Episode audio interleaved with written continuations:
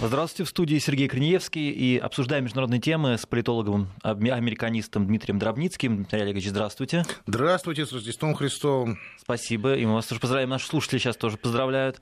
А, Дмитрий Олегович, ну тут, конечно, не до Рождества. Я вот читаю сейчас, Трамп возвращается в Белый дом из своей резиденции в Марулага, а, и пишет, вот, журнал «Политика» пишет, что все очень в напряжении ждут, какая же будет реакция, потому что он, конечно, натворил дел.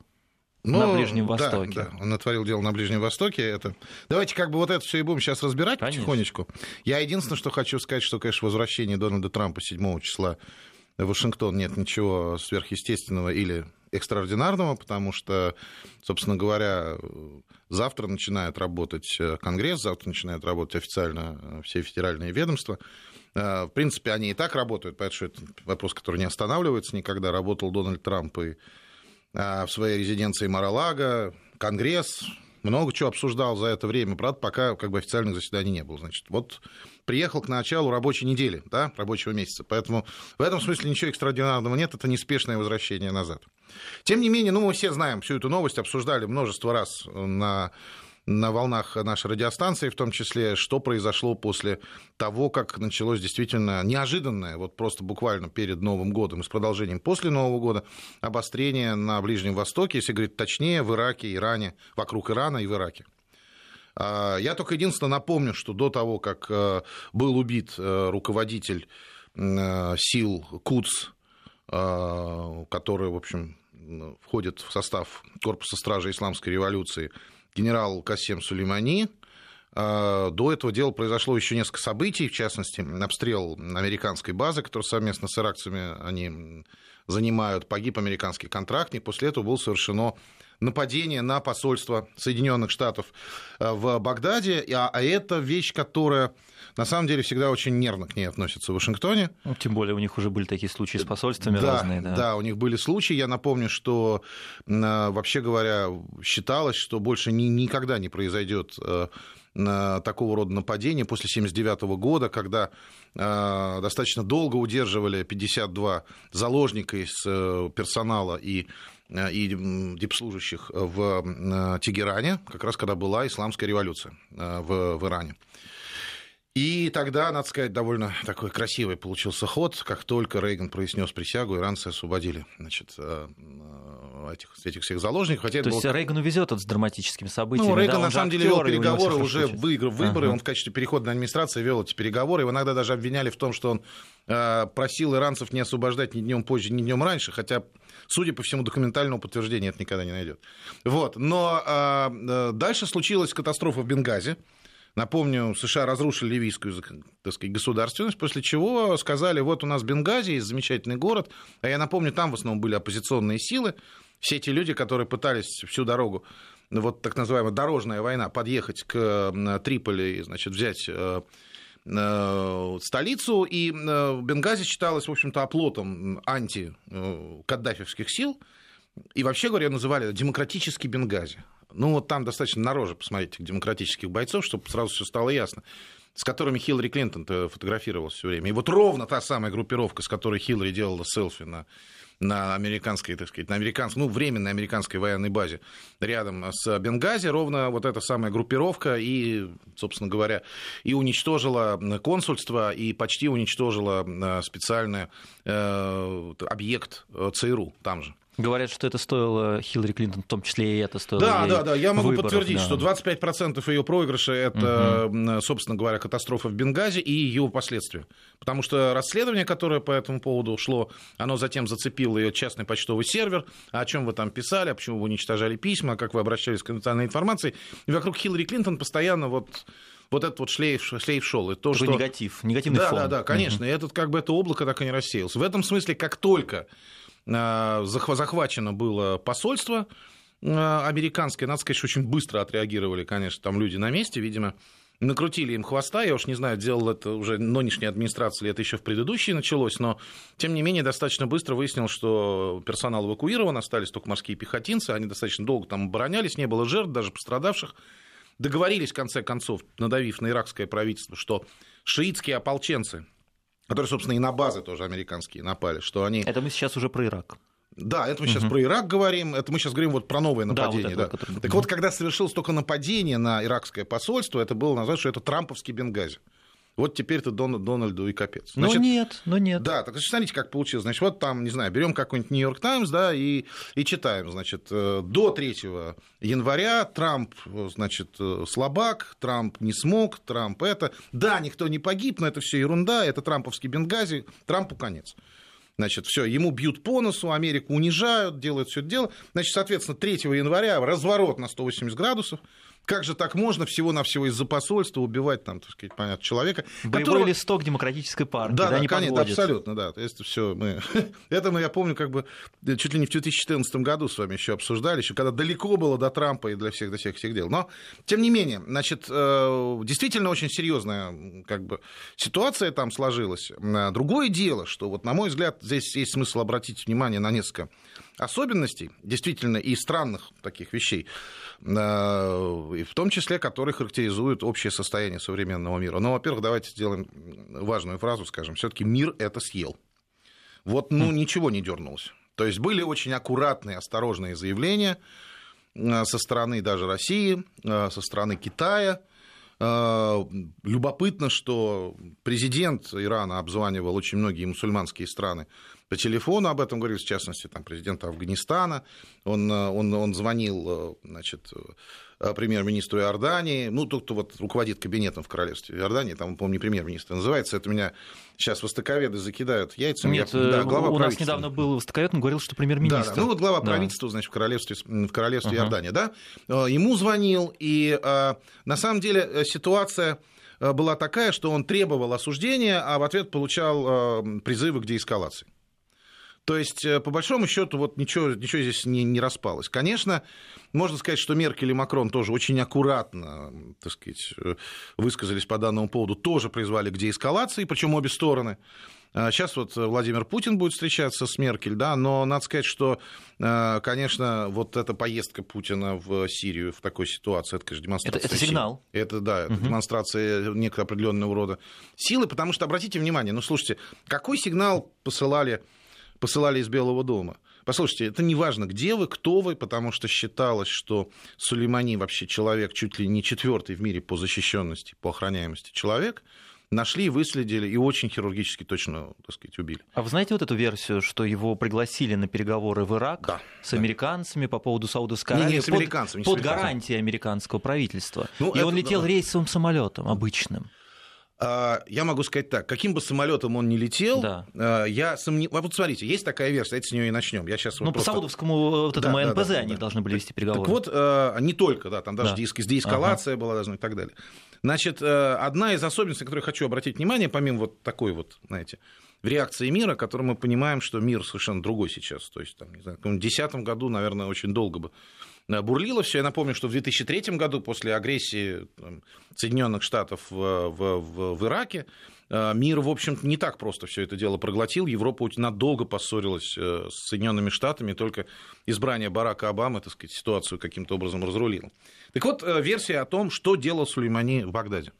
Какая версия излагается? Сначала появились версии о том, что Сулеймани привез ответ иракским посредникам, которые вот иракские власти, шиитские, были посредником между ним и Королевством Саудовской Аравии, а, якобы они обсуждали деэскалацию. Там речь шла не только об этом самом заводе, не только о каких-то других вещах, но и вообще понятно, что ведется давнишняя, долгая прокси-война всех четырех ближневосточных лидеров друг с другом. А, Турция, Иран, Израиль, Саудовская Аравия, все они друг друга недолюбливают, но тем не менее а, вот, вот гибридная война очень жесткая велась, конечно, между Ираном и Саудовской Аравией. И надо сказать, что Иран, по сути дела, ее выиграл почти вчистую. То есть э, до сих пор... завода? Нет, э, дело не в этом. Смотрите, выдавил из Сирии, выдавил из mm-hmm. Ирака, э, поджег Аравийский полуостров с юга в Йемене, до сих пор не могут разобраться с этими хуситами, которых поддерживают. Кстати говоря, человек, который руководил всеми этими гибридными и прокси-войнами, был как раз генерал Касем Сулеймани и его корпус Куц. То есть, если говорить о том, что за масштаб был личности, там по-разному можно оценивать его деятельность, но а, еще раз, это человек, который обладал гигантскими полномочиями, не знаю, большими, чем там, наверное, так сказать, руководитель КГБ СССР, потому что он там и МИД, и все, все внешние, так сказать, внешние разведки операции, да, понимаете, и дипломатия у него была там в руках, и, соответственно, силовая часть за рубежом. То есть, на самом деле, это такое очень серьезное Э, к ему в руки Это такой сходил. Лаврентий Павлович Берия был. Ну, такой, да, да, да, вот такой. Вот, да, разве что, да. То есть МГБ, может быть, при Берии да. вот можно было сравнить, когда он еще целую отрасли промышленности курировал. Кстати, корпус стражи исламской революции и курирует целый ряд, так сказать, отраслей Говорят, промышленности. 40% экономики. Да, да. Но это уже вопрос вот клановости угу. вот этой вот персидской экономики, которая, несомненно, конечно, вызывает некоторые вопросы. Ну, так вот, э, версия. Э, он приехал туда разговаривать о деэскалации. И вот якобы, значит, дальше возникают подверсии. Значит, ну, версия о том, что американцы дали там какие-то гарантии, якобы какие-то представители, э, я думаю, что эта, эта версия бы всплыла не так в прессе, а прозвучала бы просто непосредственно в, э, в каком-нибудь э, иранском, вот, понятно, агентстве, да, то, что вот Ирна называется, или Исна, как если по, по, по латинице читать. А там другие две версии разрабатывались, причем довольно приличными средствами массовой информации, что действительно он ехал на эти переговоры, а дальше две версии. Первая версия состоит в том, что а, кто-то очень сильно хотел помешать этой деэскалации, то есть, на самом деле, тем, что хотя бы договорились о перемирии, не то чтобы о дружбе какой-то вечной, а о перемирии, чтобы договорились саудиты и, а, значит, соответственно, Исламская республика Иран. И поэтому был нанесен удар под давлением других игроков в, в регионе, возможно, возможно, Израиля. И возможно, что разведданные, кстати говоря, очень сильно были подобраны именно как бы Израилем. А, в пользу этой версии отчасти говорит то, что, конечно, сам Сулеймани, несмотря на огромные как бы, успехи в его деятельности, у него огромные были проблемы с утечкой данных из его, из его службы, из его вот этого корпуса, потому что там израильская разведка проникла чуть ли не везде. Во всяком случае, об этом очень так активно пишут в солидных изданиях. Так вот, э, это первая версия, что хотели помешать. Вторая версия была, что саудиты не собирались, конечно, ни о чем договариваться, а это просто они его заманили туда и угу. слили этот маршрут непосредственно американцам. А, а саудиты уже так делали, помните, с этим Хашуджи? Нет, Тоже ну, заманили хаш... и разрубили на куски. Да, нет, но это было, это было, это было, да, это было ну, убийство. по мелочи тогда, да, а да. это вот крупный да, вариант. Да, но там немножко другая ситуация, потому что, ну, понятно, заманить чужого деятеля, указать другому. Там они все сделали сами и достаточно грязно. Ювелирно. Не ювелирно, ну не ювелирно. Они, кстати, сделали тоже замечательная штука, демонстрируют, насколько серьезные терки в регионе, потому что этих ребят, которые шли, так сказать, вот этого, как одни говорят, хашоги, другие говорят Хашукжи. Да, значит, да, но не будем, значит, спорить. Ага. А, значит, мы понимаем, о ком идет речь. Саудовский гражданин, диссидент, а, который жил в Турции. Турки вели Э, всю эту группу уничтожения с самого начала. И поэтому все камеры с таким высоким разрешением засняли в деталях, как он входил, выходил. И замечательный звук всего произошедшего. Да, да, да. да. То, есть, есть. то есть это такая спецоперация турецких спецслужб, чтобы подставить королевство Саудовской Аравии. Вот какая там сейчас идет игра. В этом смысле вот э, тут американцы вмешались на стороне явно кого, кто, кто сильнее всего недоволен Ираном и деятельностью его в регионе, это, конечно, Саудовская Аравия и Израиль. И если Израиль, в общем, отчасти со своими Э, со своими проблемами справляется сам, во всяком случае, пока, да, а, то, как бы, конечно, для Саудовской Аравии этот человек, ну, просто... Это, это просто человек, который фактически их опозорил, потому что с такими деньгами, с такими возможностями не, не переиграть Иран, который является в общем, действительно находящиеся под санкциями государства, у них это тяжело. Но, Тяжелейшая ситуация. Да, да, но мне, мне, тем не менее, кажется, что обе эти версии а, достаточно далеки от, от, от истины. Во-первых, а, если только это, конечно, не была какая-нибудь кровная месть, а вот, типа, мы тебя, мы тебя уничтожим, там, да, вообще. Но люди не могли не понимать. То есть, допустим, вышел из себя кронпринц, вот, Мухаммед бин Салман, который является сейчас наследником престола и при больном короле, фактическим руководителем королевства, и сказал, вот все, сейчас вот при любой первой возможности мы его, значит, так сказать, замочим. А, разве что только вот в таком случае, это может быть, конечно, но тоже вряд ли, уж давным-давно человек в политике, давно разбирается, что к чему. Хотя говорят, что он довольно эмоционален. Да, да. Это... Ну, ну, я не знаю, я не видел. Вот, э, понимаете, да, ну, что значит да. эмоционален? Понимаете, как бы да. много кто эмоционален. Понимаете, мы видели Владимира Владимировича достаточно эмоциональным, еще кем-то. Он может что-то сказать, что-то сделать какие-то административные решения принять. В конце концов, он там в заложники брал своих богатейшие семьи Саудовской Аравии. В до отеле держал. Да, да, держал их там до тех пор, пока они, значит, не присягнут на верность и не расплатятся с бюджетом. Это все возможно, но сделать такого рода шаг вот просто на эмоциональном телодвижении вряд ли. И он, кстати говоря, не мог не понимать, что на его место придут другие, да, может быть, менее влиятельные, но тем не менее силы КУЦ сохранятся в, в полном объеме, это может быть. И не дай бог узнают еще, что как бы тут, что тут замешаны со саудиты, это понятно, что это война навсегда. Это вот одно мое соображение. Второе мое соображение, которое связано с тем, что, конечно, никакой деэскалации. Зачем Ирану переговоры с Саудовской Аравией о деэскалации сейчас? Вот э, когда они у них выиграли практически все. То есть тлеет война в Йемене, Саудовская Аравия, вот эта вот коалиция, которая фактически из двух стран стоит, Саудовская Аравия Объединенные Арабские Эмираты, все глубже погружают Йемен в хаос. А, все это уже видят, уже, уже тяжело, уже и Турция подставила их с этим самым Хашоги. И ситуация, ну, в общем, зачем им идти на деэскалацию сейчас? Как раз нужно дожимать, так сказать, по всем фронтам, все это делать и так далее. Вот. Другое дело, что, конечно, и более того, вот, вот что важно, так сказать, такой момент, э, важно, что, конечно, в этой ситуации разведка, конечно, у Соединенных Штатов здесь почти, по всей видимости, сработала очень хорошо. Да, наверняка пользовались какими-то источниками на местах, вот, но прям вот такой необходимости э, действительно вызывать этого самого Сулеймани в Багдад не был. Он постоянно бывал в Багдаде, он постоянно бывал и в Сирии, и в Ираке, и в самых разных местах. Он дверь ногой открывал, так сказать, к, значит, к всем лидерам э, Ирака. А, до прилета наших ВКС и к Башару Асаду дверь ногой открывал, и во всем во всем Ливане дверь ногой открывают в любые кабинеты. Это человек такой вот такой демиург этого региона, поэтому он ездил постоянно, постоянно сам любил проверять все, что как здесь что происходит, поэтому э, там он, кстати говоря, присутствовал, вот те машины, которые были уничтожены, он был на, на встрече с э, лидерами как раз вот этого шиитского ополчения в Ираке, и, собственно, они вот все и были там уничтожены. В связи с чем, кстати, появилась первая вот версия, которая сейчас, видимо, опровергается, связанная с тем, что его как раз зацепили случайно.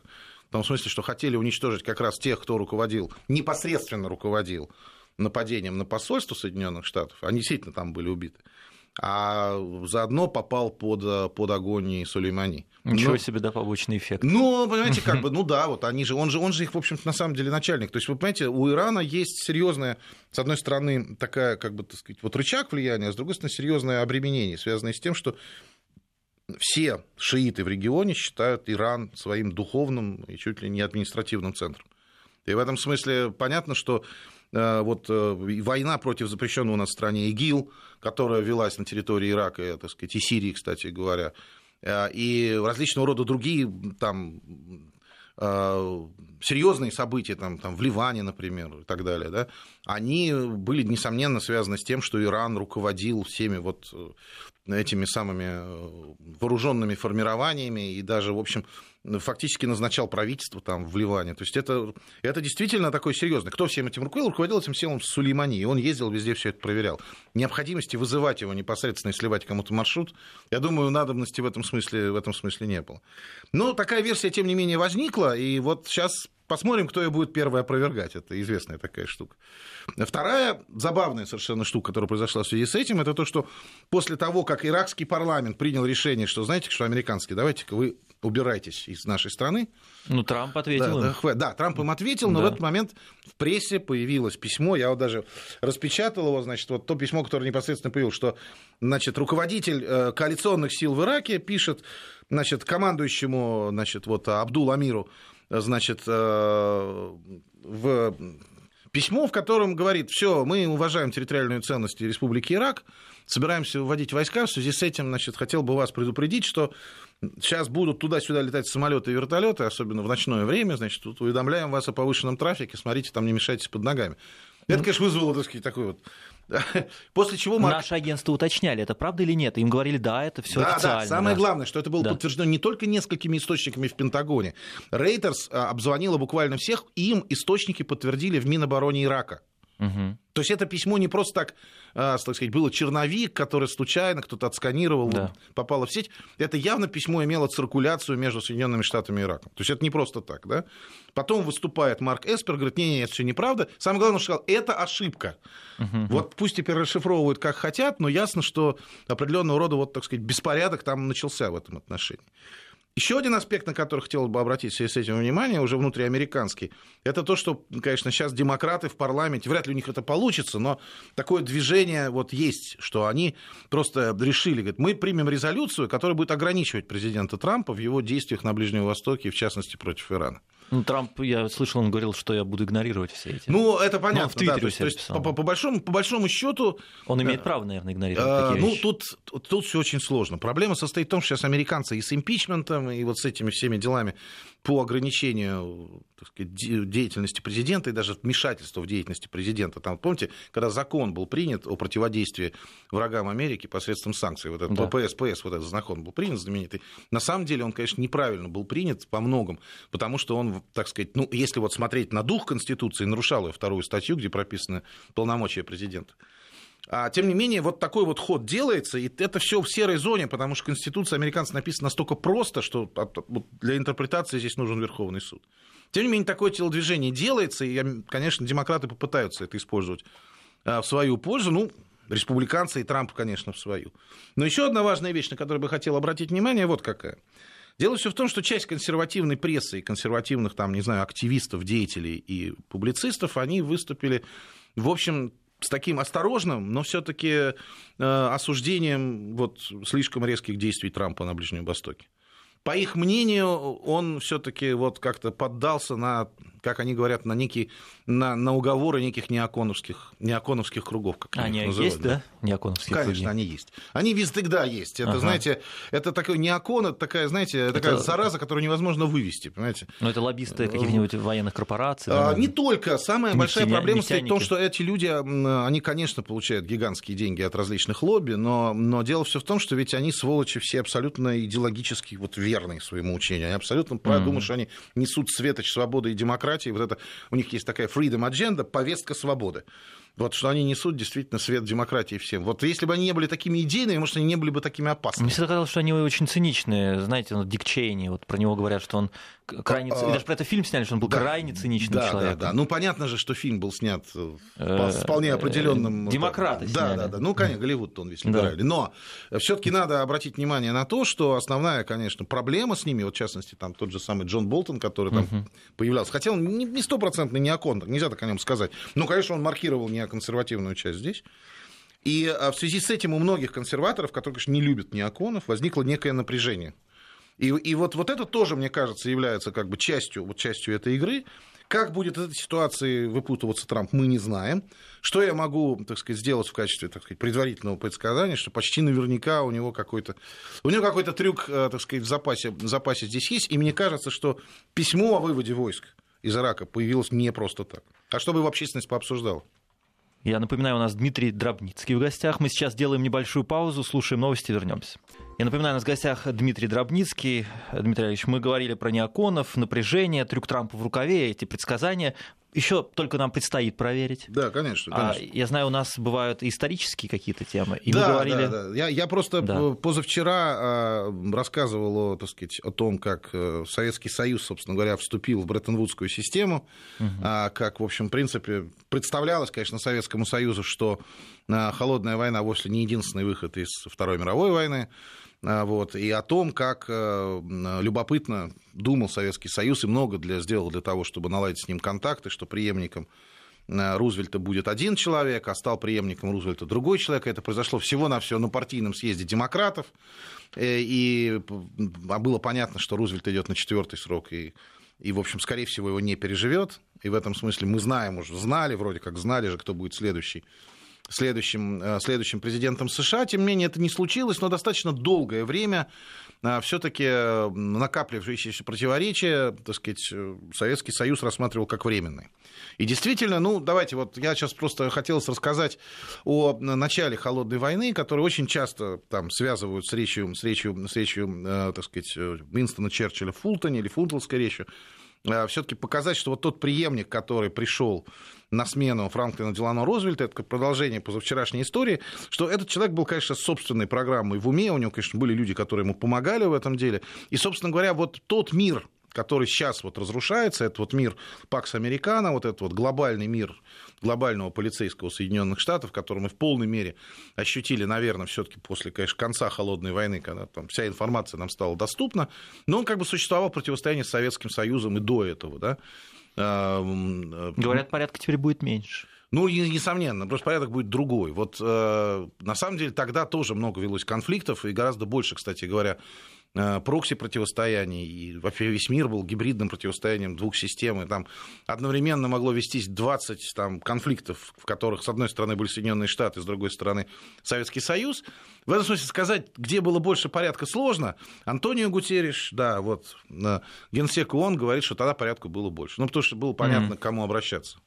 Угу. Кому сказать, ну хватит, да? Ну, там, Советскому Союзу или Вашингтону. А, а можно вот а, да. а, апропо, что называется, я вот задумался, Китай этими делами почему-то не занимается, да? Он не ведет прокси конфликт. Несомненно, ведет. Просто, ведет, да? да, ведет. Мы привыкли Но думать. США, по крайней мере, мне кажется, он нигде не конфликтует. Ну, сказать как. Вся Африка сейчас э, становится, конечно, одним большим полигоном Э, противостояние очень многих э, сил, в том, ну, в основном это противостояние, конечно, России, Соединенных Штатов и Китая. Пока что просто но хватает, не военное. Хватает... Нет, конечно, это не военные, но между собой те группировки, которые да. поддерживают те или иные страны, а, время, от времени, время от времени постреливают, ага. да. Поэтому э, понятно, что, так сказать, никакой дурак, так сказать, с автоматом в какой-нибудь африканской стране не побежит на бойца спецназа там, Российской Федерации, Соединенных Штатов или Народно-освободительной армии Китая. Поэтому возмездие будет такое, что мало не покажется. В этом смысле я вот э, любопытно, чем закончится этот инцидент. Я надеюсь, что в, вот, в частности, в Нигерии же, да, нам говорили в новостном выпуске, так сказать, случилось, случилось вот это дело. Надеюсь, что действительно вернутся,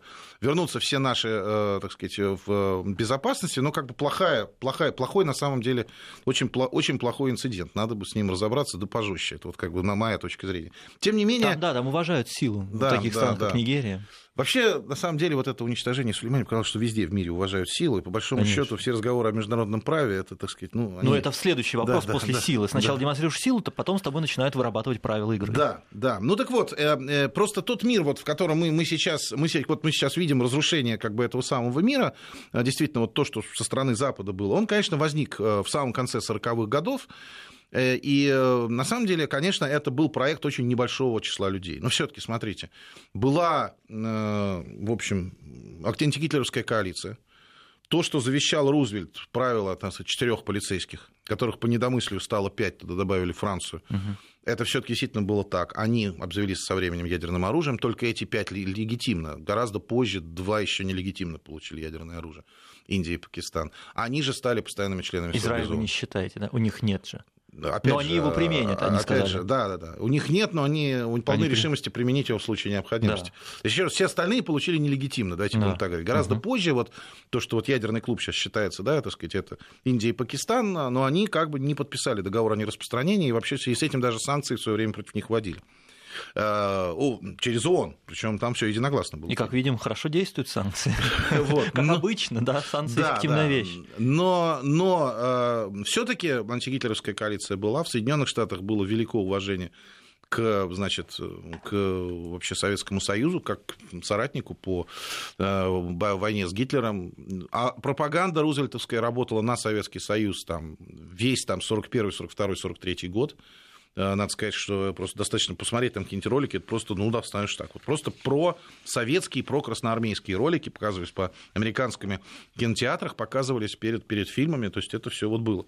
Огромная штука со Сталинградом связанная, меч изготовленный королем Георгом, значит, британский, его Рузвельт попросил подержать в руках, а для Америки вырезали все это дело и отдельно озвучили. То есть это был звуковой ролик, кстати, вот, который перед фильмом был, где, так сказать, якобы чуть ли не, не Рузвельт вручает этот меч защитникам Сталинграда. Это было серьезное дело, то есть это опрокинуть так вот просто было невозможно. И в целом, еще ко всему прочему, в Америке было очень сильно консервативное крыло а, республиканской партии, которая говорила, давайте вернемся к состоянию между Первой и Второй мировой войной, где мы никуда не лезем, у нас есть доктрина Монро, западное полушарие наше, а что происходит в восточном, нам вот не надо нас туда втягивать. Ну, видите, вот Трамп выполняет же ведь эти да, дела. Да, да. Причем вот... и, и доктрину Монро тоже отодвинул. Вот, нет, на самом деле доктрину Монро делать не в этом, как раз к доктрине, доктрину Монро формально ее дезавуировал Обама, но на самом деле ей, конечно, не руководствовались уже давным-давно тогда появилась вот эта вот доктрина Трумана, которая пришла ему навстречу. Очень часто говорят, что вот речь, собственно говоря, Черчилля, она являлась такой вот действительно очень-очень-очень антисоветской в этом смысле. И с этого все началось. Отчасти это связано с тем, что, конечно, в советской историографии ее оценивали как просто безобразную, потому что она лично не понравилась товарищу Сталину это попало просто в исторический источник, который потом все переписывали и переписывали. Но я просто хочу зачитать кусочек из этой речи, а потом мы э, поговорим о том, что это на самом деле была не задумка Черчилля, а по большому счету спецоперация тех американских сил, которые захотели перекроить власть и в Америке, и в мире под себя. И на самом деле очень часто вот в мире происходит так, что э, очень серьезные изменения происходят вот, вот, вот где-то незамеченные, да, вот, э, а кто-то вот плетет какой-то проект. Ну, я процитирую сэра Уинстона Черчилля, что он говорил в Фултоне. В Британии испытывают глубокую симпатию и стремятся проявлять добрую волю, как и здесь, я надеюсь, ко всем народам России. Мы полны решимости преодолеть все наши разногласия и трения для достижения долгой и прочной дружбы. Мы понимаем, что русским необходимо защищать свои западные рубежи за счет ликвидации любой возможности германской агрессии. Мы салютуем России на том месте, которое она по достоинству заняла среди лидирующих стран мира – мы салютуем ее флагу на всех морях. Мы приветствуем регулярные, частые и укрепляющиеся контакты между русскими и нашими людьми по обе стороны Атлантики. Э, дальше, так сказать, он там называл Сталина значит, своим боевым товарищем, не иначе как. Но дальше следовало некое определенное «но», и разговор пошел о вот этом железном занавесе. Это, кстати, вещь, которая достаточно долго правила с Черчиллем. Он поначалу даже не знал, как свою назвать э, речь. В конце концов, назвал ее «Сухожилие мира». На мой взгляд, крайне неудачное название. Но, тем а менее... ведь он, можно сказать, хороший очень литератор. Да, да. Но, тем не менее, вот он управил даже, когда еще ехал из Вашингтона в этот самый Фултон. А, тем не менее, он сказал, что Советы продолжают распространять безбожный коммунизм, а мы все-таки значит, христианская цивилизация со своими ценностями, поэтому мы должны этому делу противодействовать. То есть, по большому счету, это была такая, вот если бы сейчас можно было сказать, такая была антиглобалистская речь, только в качестве глобализ... глобалистской силы, глобализаторского проекта выступал Советский Союз. Видите, как все повторяется, да, но да. несколько причудливо. Да, причудливо. А при этом э, надо сказать, что, э, конечно, вот э, само по себе это произнесение такой речи, вот с жестким противостоянием Советскому Союзу, это, конечно, прозвучало серьезным диссонансом, это нужно было серьезно подготовить. Если что-нибудь подобное тогда сказал Труман, несмотря на известные трения между Соединенными Штатами и Советским Союзом в Иране, там, кстати, отдельная тоже забавная история произошла. Ну так вот, э, все бы это, в общем, как бы не сыграло никакой роли. Но надо сказать, что Труман, придя к власти, он даже не знал о существовании проекта Манхэттен. Он качестве вице-президента, ну, его не допускали. Ну, он детские информации. утренники там посещал. Ну, что делает вице-президент? Ну, достаточно долго вице-президенты делали только это. Более того, у Трумана не было э, вице-президента, потому что тогда не было процедура назначения вице-президента, он мог быть только избираемым. И поэтому первый, в, значит, соответственно, в, в, в цепи э, значит, преемства э, был э, госсекретарь Джеймс Бернс.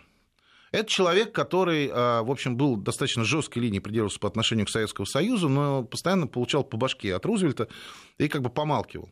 Но у него в голове была совершенно какая-то нереальная идея о том, что Советский Союз надо шантажировать ядерной бомбардировкой.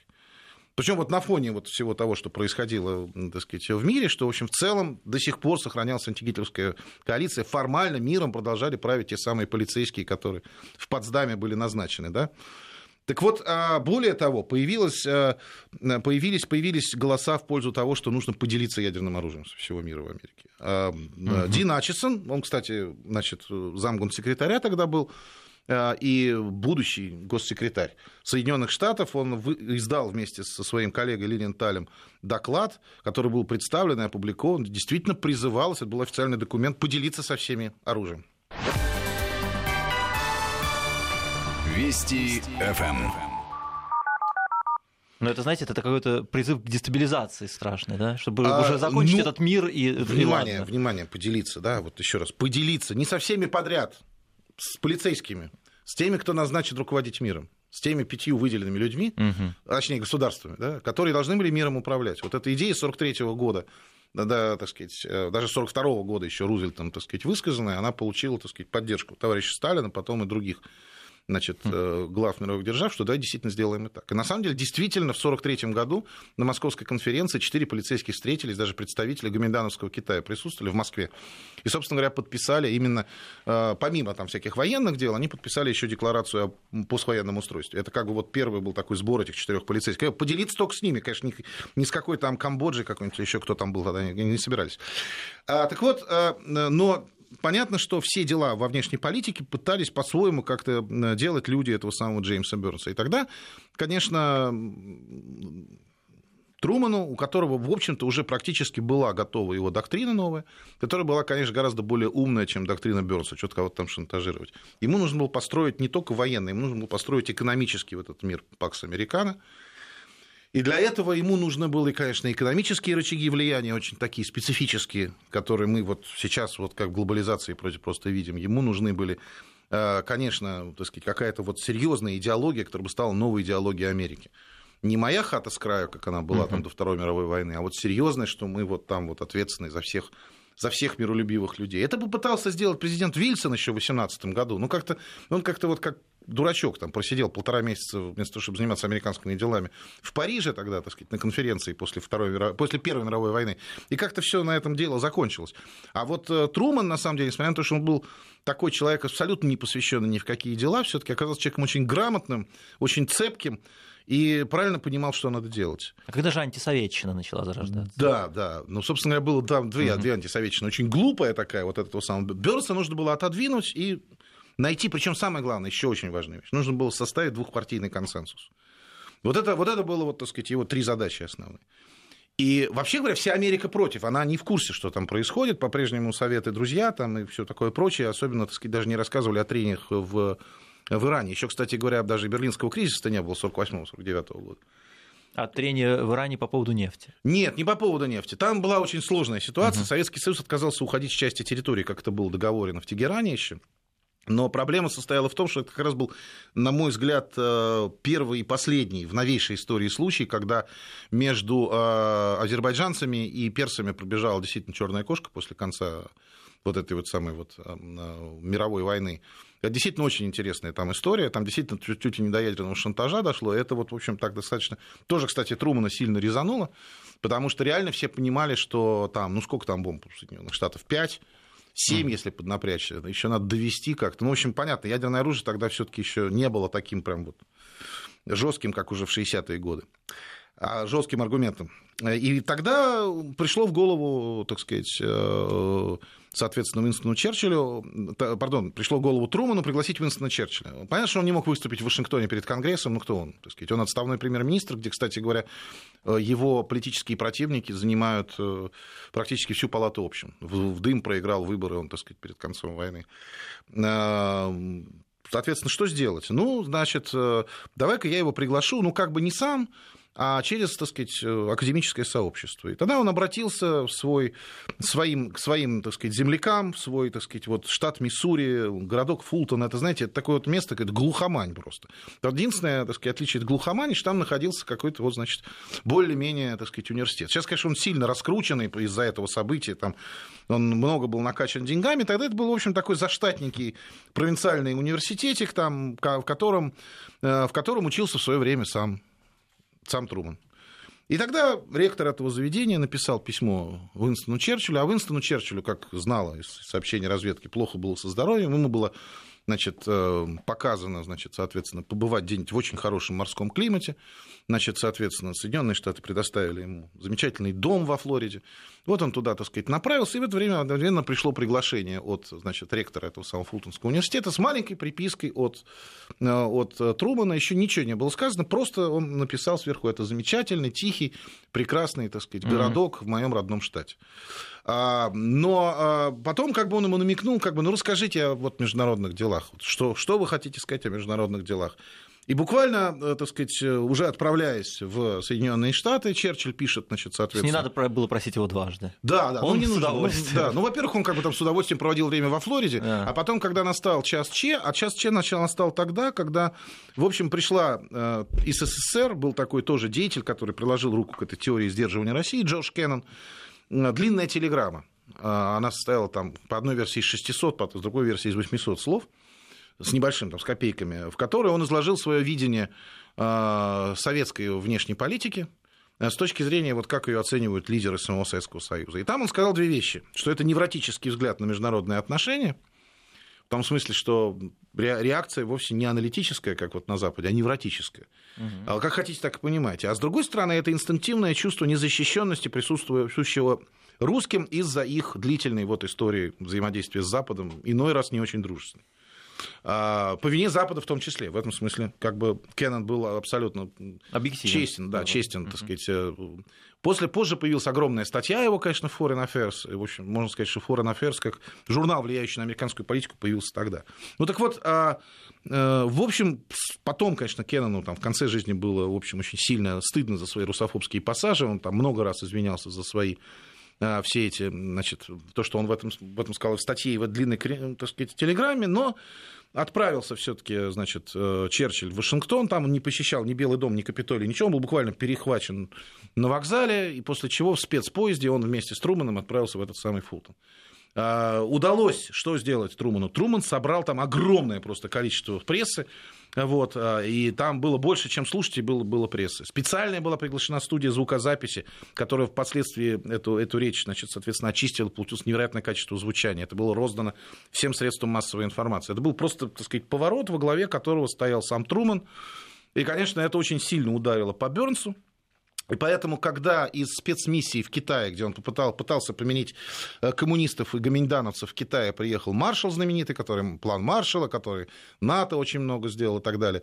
Вот, приехал, значит, этот человек, э, тут же Бернса сместили, поставили на место маршала, и маршал был еще хорош тем, что он очень хорошо понимал, потому что он был генерал, он очень хорошо понимал вообще политэкономию. Вот это удивительное, кстати, дело. А, и... Но в Америке генералы ведь получают довольно такое обширное образование. Ну, у нас тоже сейчас получают они да. обширное образование, в том смысле, что военным надо знать все. Понимаете, угу. там очень много чего наши военные делают в Сирии невозможно без широты образования современного военного российского. Но все-таки это вот человек, который действительно чувствовал очень политэкономию. Конечно, там работали с ним экономисты, но важная ситуация, которую вот последний костыль, который поставил к своей картине мира, значит, э, э, Рузвельт, это была, не Рузвельт, прошу, Трумен, да, это, конечно, был план Маршала, как э, то, что все не просто обращается согласно Бреттон-Вудской системе в долларах, но еще и Соединенные Штаты открывают свои рынки для своих союзников, а те в обмен хранят свои, значит, стерилизованные доходы в виде ценных бумаг, то есть в виде госдолга США.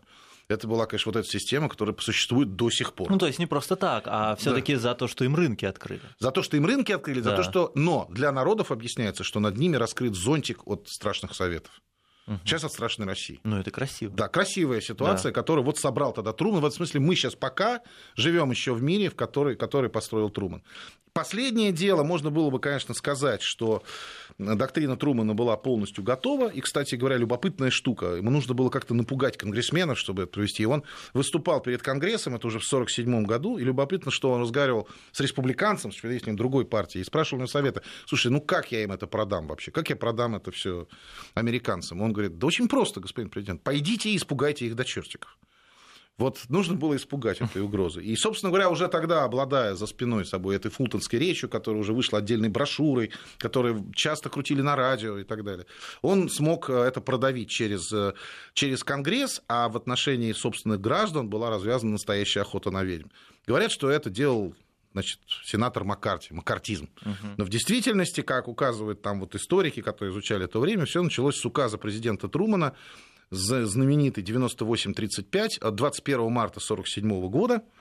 Вот, то есть 12 марта Труман читает свою доктрину, 21 марта, 10 дней проходит, да, издается приказ, согласно которому во всех федеральных ведомствах служащих подвергают опросам на симпатии к союзникам, внимание, еще еще к союзникам. Ну, на всякий то случай, есть, То есть к советам, и, соответственно, нещадных, так сказать, их удаляют. Макартизм, по сути дела, это был такой низовой, я бы сказал, активизм, под знаменем вот этого, вот этого указа Трумана.